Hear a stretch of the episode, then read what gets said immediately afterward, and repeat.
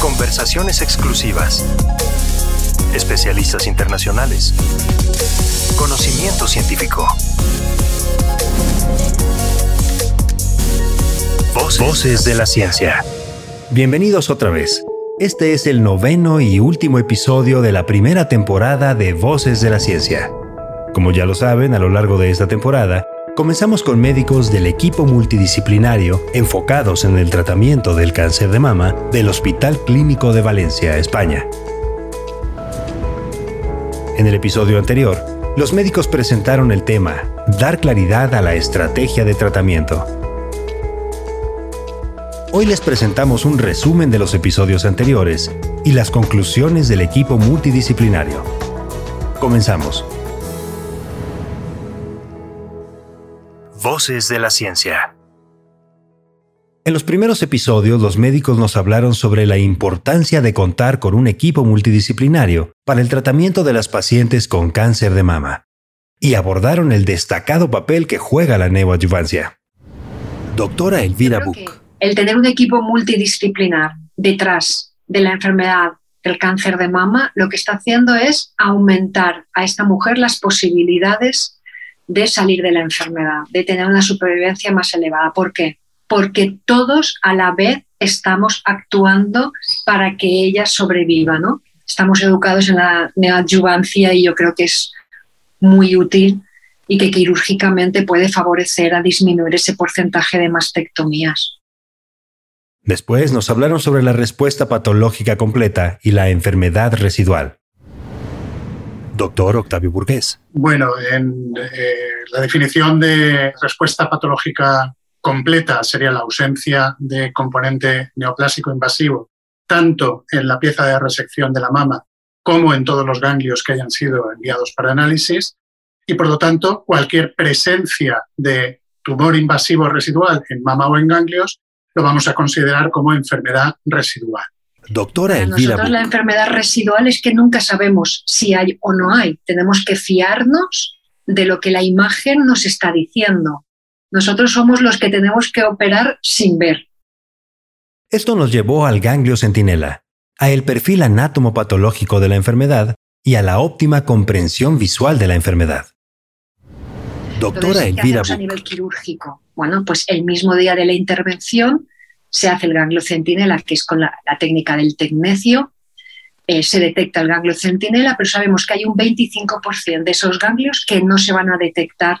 Entonces, gracias a que tenemos marcado el ganglio que habíamos biopsiado previamente, podemos sacarlo y con eso lo que hemos conseguido es disminuir los falsos negativos que teníamos a este nivel. Doctor Octavio hoy Está perfectamente establecido que cualquier cáncer de mama de nuevo diagnóstico eh, debe ser analizado para aquellos factores que van a condicionar una mm, posible respuesta terapéutica eh, posterior. Y hoy en día mm, eh, sería inaceptable que un patólogo no informara en un cáncer de mama del estado de los receptores hormonales y del ER2. Doctora Elvira Buch.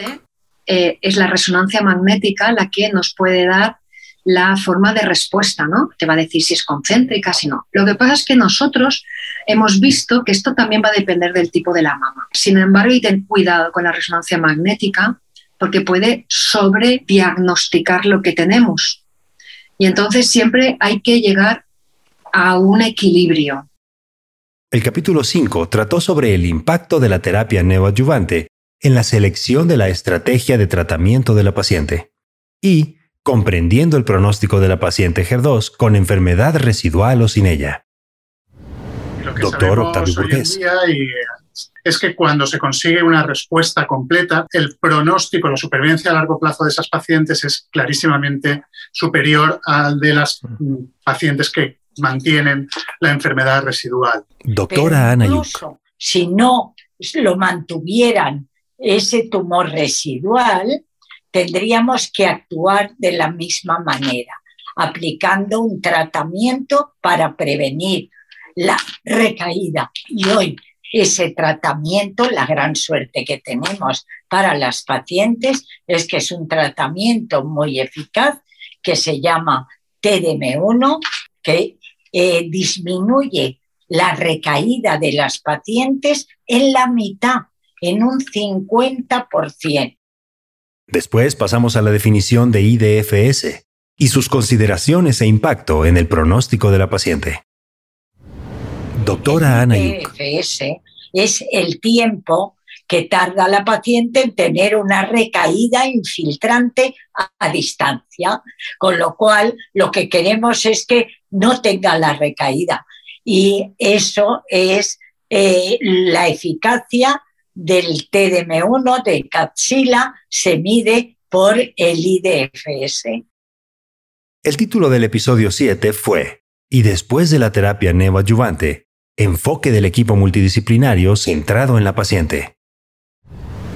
Doctora Ana Comentamos el tema de cuándo se ha operado esta paciente, cuando finalice el tratamiento neoadyuvante, yo voy a mandar a esa paciente otra vez a cirugía para que se programe su cirugía, la radióloga habrá hecho o el radiólogo habrá hecho una evaluación después de la terapia neoadyuvante para que cirugía tenga una valoración más exacta y todo eso lo discutimos en el comité. El penúltimo episodio habló sobre dar claridad en la estrategia de tratamiento, haciendo una hoja de ruta para la paciente. Doctora Ana Yuk. Una paciente que vamos a tratar con terapia neoadyuvante, debemos hacerle la hoja de ruta inicial y decirle, usted va a recibir un tratamiento durante un tiempo, luego se operará, quisiéramos que desapareciera su tumor, pero si no desaparece, ya le indicamos que puede recibir un tratamiento después, pero sabe que en mitad va a tener la cirugía y que después de la cirugía vamos a valorar lo que ha quedado y que en función de esa enfermedad residual que le queda, vamos a dar un tratamiento. Tienen que ser pacientes que lo entiendan, pero el problema de entender las pacientes no es tanto de ellas, sino nuestro de saberlo explicar para su alcance y su nivel. Y así llegamos a la conclusión.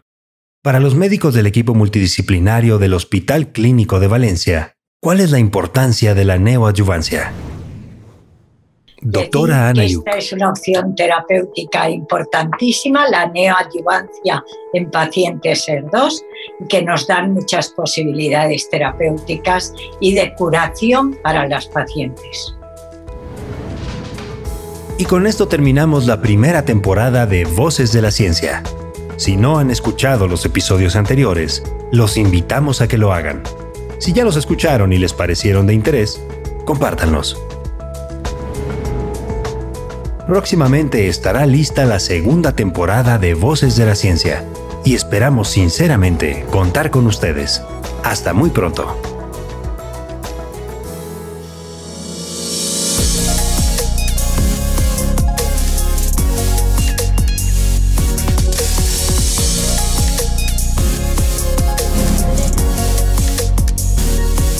Voces de la Ciencia.